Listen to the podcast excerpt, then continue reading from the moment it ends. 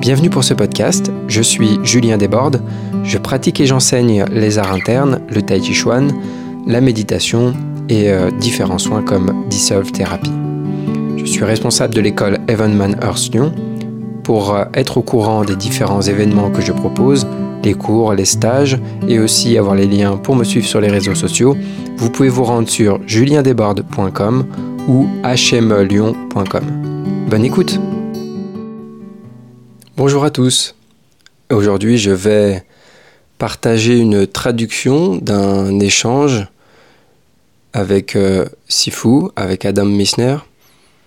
C'était un interview question-réponse qui est disponible sur sa chaîne YouTube Discover Tai. Et il y a un petit extrait que vous pouvez trouver sur ma chaîne YouTube qui est sous-titré avec un lien vers un petit article aussi sur mon site.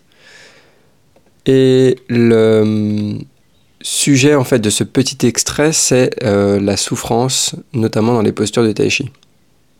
Donc en fait, la question qui est posée par quelqu'un, c'est depuis peu, j'ai vraiment mal aux jambes. Il parle dans la, dans la pratique. Et je me sens généralement épuisé par les postures en tai chi.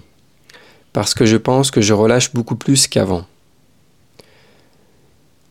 Est-ce que je dois adapter mon entraînement? Je veux dire en faisant une seule posture, puis ensuite les autres euh, pratiques? Ou juste euh, me reposer pendant 2-3 jours et euh, dormir plus? Là, quelqu'un donc bah, se rend compte qu'en en pratiquant plus efficacement, disons, il relâche plus, donc ça devient plus douloureux dans les cuisses. Et donc voici la réponse d'Adam. Alors ce que cette question veut vraiment dire, c'est j'ai une sensation, j'ai mal, comment je fais pour y échapper? Tu n'y échappes pas. Tu continues à pratiquer. Tu continues la pratique. Ça n'a pas d'importance. C'est juste une sensation. Donc tu as mal aux jambes, ok? Et alors? Cette attitude qui s'est développée dans les sociétés modernes où toute forme de sensation est considérée comme dangereuse est très bizarre.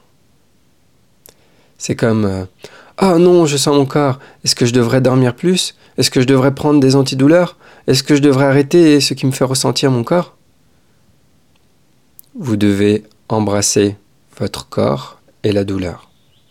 Et vous devez connaître dukkha. Dukkha, c'est un terme bouddhiste pour euh, nommer la souffrance, pour faire simple. Connaître la souffrance est la première des nobles vérités de Bouddha. Donc en, anglais, il y a le mot know, du verbe knowing, le, fait de connaître, et euh, know qui veut dire euh, non, donc. Et donc ça fait un jeu de mots. Donc il dit to know dukkha, ce qui veut dire connaître la souffrance. Et il dit pas know souffrance comme zéro souffrance, pas le no qui veut dire non, pas de souffrance, mais le no qui veut dire connaître. Donc de connaître, euh, de la connaître, de connaître la souffrance. Ce qui veut dire l'expérimenter directement. Ne pas fuir, continue à y aller, continue à pratiquer, tu deviendras libre. Si tu la fuis, elle te poursuivra. Ne la fuis pas, fais-lui face. Voilà, à chaque fois que je regarde cette petite vidéo, elle me met comme euh, une petite claque intérieure. Je la trouve vraiment puissante, pour moi en tout cas, elle a vraiment un fort impact. Et en fait, c'est une des choses, une des manières de transmettre de Sifu qui m'ont un peu perturbé au début, parce que ça allait un petit peu à l'encontre de, de ce que je pensais. Et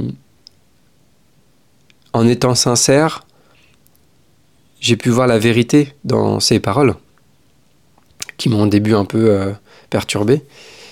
Et bah oui, il a raison. Si on n'y fait pas face, si on fuit comme on le fait toujours, elle nous poursuit. L'inconfort nous poursuit. Et, et c'est ce qui peut être un gros écueil dans les, dans les arts internes, mais en général même, j'ai envie de dire, sur la pratique spirituelle. C'est-à-dire qu'on veut se libérer de la souffrance et on pense que on va faire des pratiques pour euh, que ça éteigne cette souffrance. Et que c'est pas la bonne méthode. La bonne méthode, c'est d'y faire face. C'est pas de chercher à la, faire taire. Donc je reviens à, à ce travail qu'on fait perpétuellement qui est en même temps d'apprendre à accepter l'inconfort et en même temps de développer le confort. Et développer et lâcher prise, c'est les deux faces qui sont essentielles dans une pratique spirituelle qui, euh, qui va dans le bon sens de mon point de vue. Voilà, bonne pratique à vous.